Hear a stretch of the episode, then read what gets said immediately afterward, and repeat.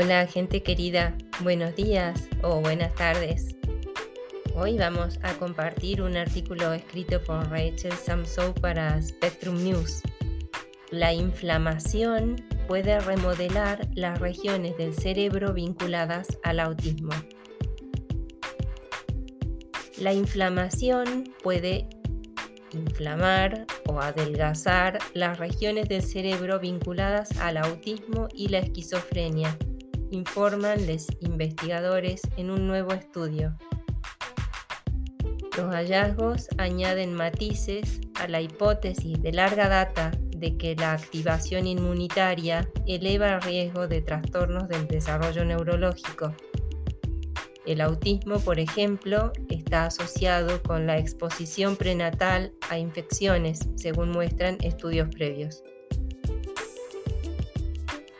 Tomando un enfoque diferente, el nuevo trabajo se enfoca en cómo una predisposición genética a la inflamación afecta el desarrollo del cerebro en la población general, dice John Williams, investigador en la Universidad de Birmingham en el Reino Unido, quien realizó el trabajo con la investigadora principal Rachel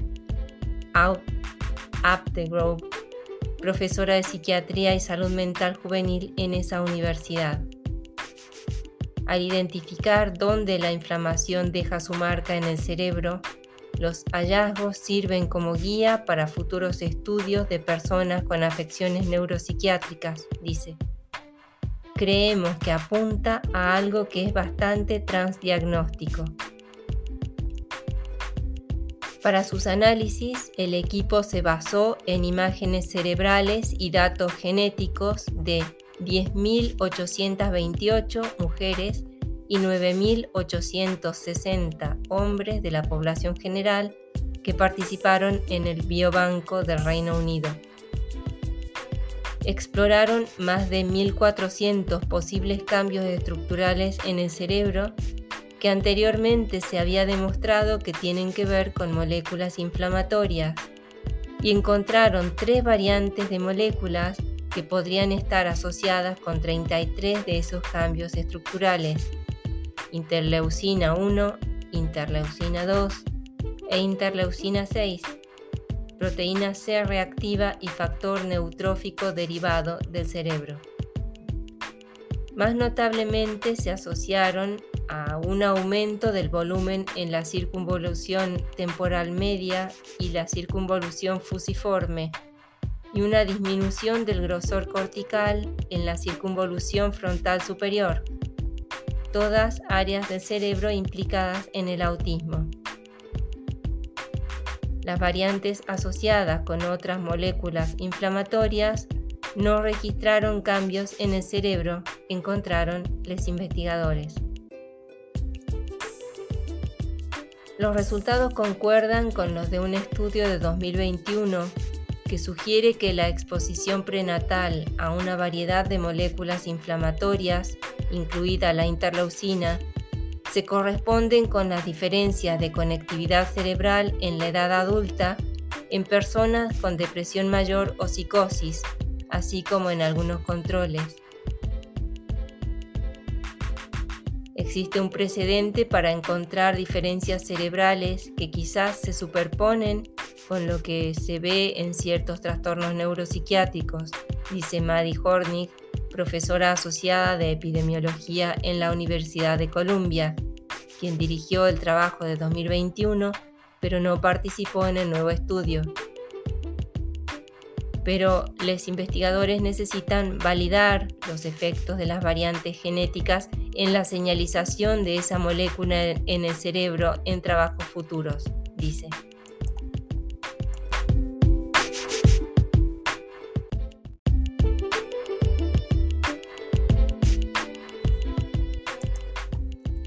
Williams y su equipo usaron una técnica llamada aleatorización mendeliana que se aproxima a una serie de ensayos controlados aleatorios, clasificando a los participantes en varios grupos de comparación, tanto con una variante dada que aumenta la inflamación y los controles.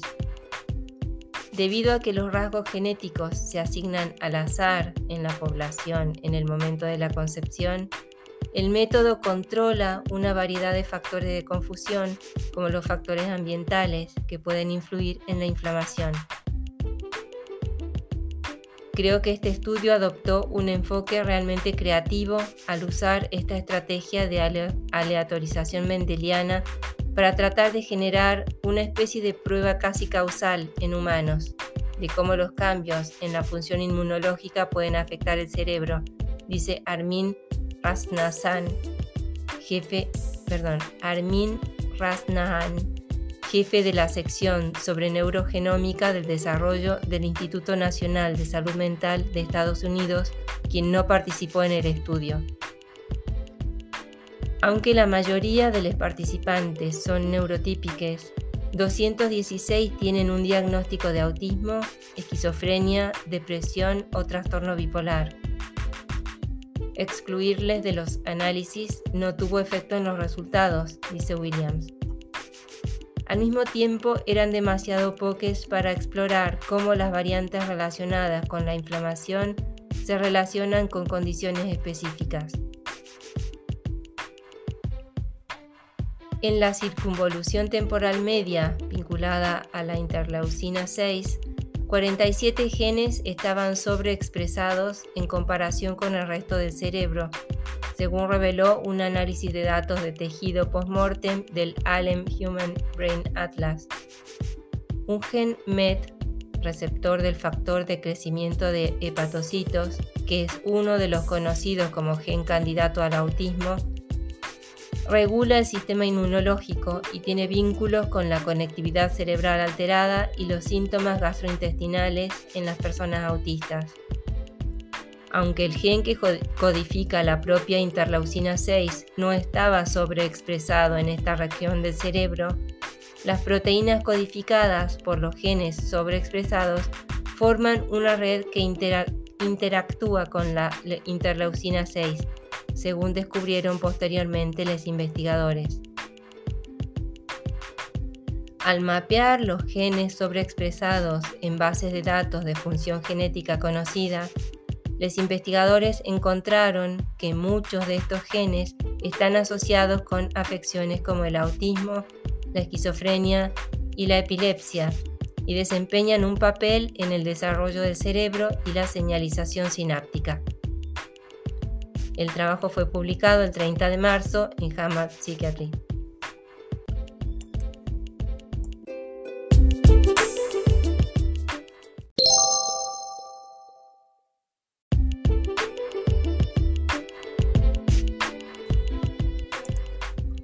Los hallazgos respaldan una relación causal entre la inflamación y los cambios en la estructura del cerebro y destacan la inflamación como una posible vía biológica común que subyace a varias afecciones, dice Williams. También complementan los de otro estudio de aleatorización mendeliana publicado en febrero, que reveló asociaciones entre variantes genéticas para 15 reguladores inflamatorios diferentes y el riesgo de varias afecciones, como autismo, esquizofrenia y trastorno por déficit de atención e hiperactividad. Este estudio es una mirada tentadora a la mitad genética del modelo de dos golpes, en el que los rasgos genéticos y los desencadenantes ambientales interactúan para influir en el riesgo de que alguien sufra afecciones del desarrollo neurológico, dice Hornig pero se necesitan estudios adicionales para explorar cómo estos factores genéticos se relacionan con los efectos de las exposiciones ambientales prenatales o más adelante en la vida, dice. El nuevo trabajo también está varios pasos alejado de las poblaciones clínicas, dice Razahan. Las grandes bases de datos, como el Biobanco del Reino Unido, les dan a los investigadores el poder de hacer preguntas que de otro modo estarían fuera de su alcance, dice. Pero este poder tiene el costo de estudiar a los adultos de la población general, quienes probablemente están más allá de las ventanas críticas de desarrollo. Tenemos que ser conscientes de las advertencias cada vez que se busca en estas nuevas preguntas, dice. Los investigadores dicen que planean usar sus hallazgos para guiar dónde explorar cambios en las imágenes cerebrales en un ensayo controlado aleatorio que estudia los efectos de un inhibidor de interleucina 6 en personas con esquizofrenia. Agradeciendo otra vez a Rachel Samsow que haya escrito este artículo y a Spectrum News que lo haya dejado disponible, nos despedimos deseándote muy buen día o buenas tardes. Chao, cuídate.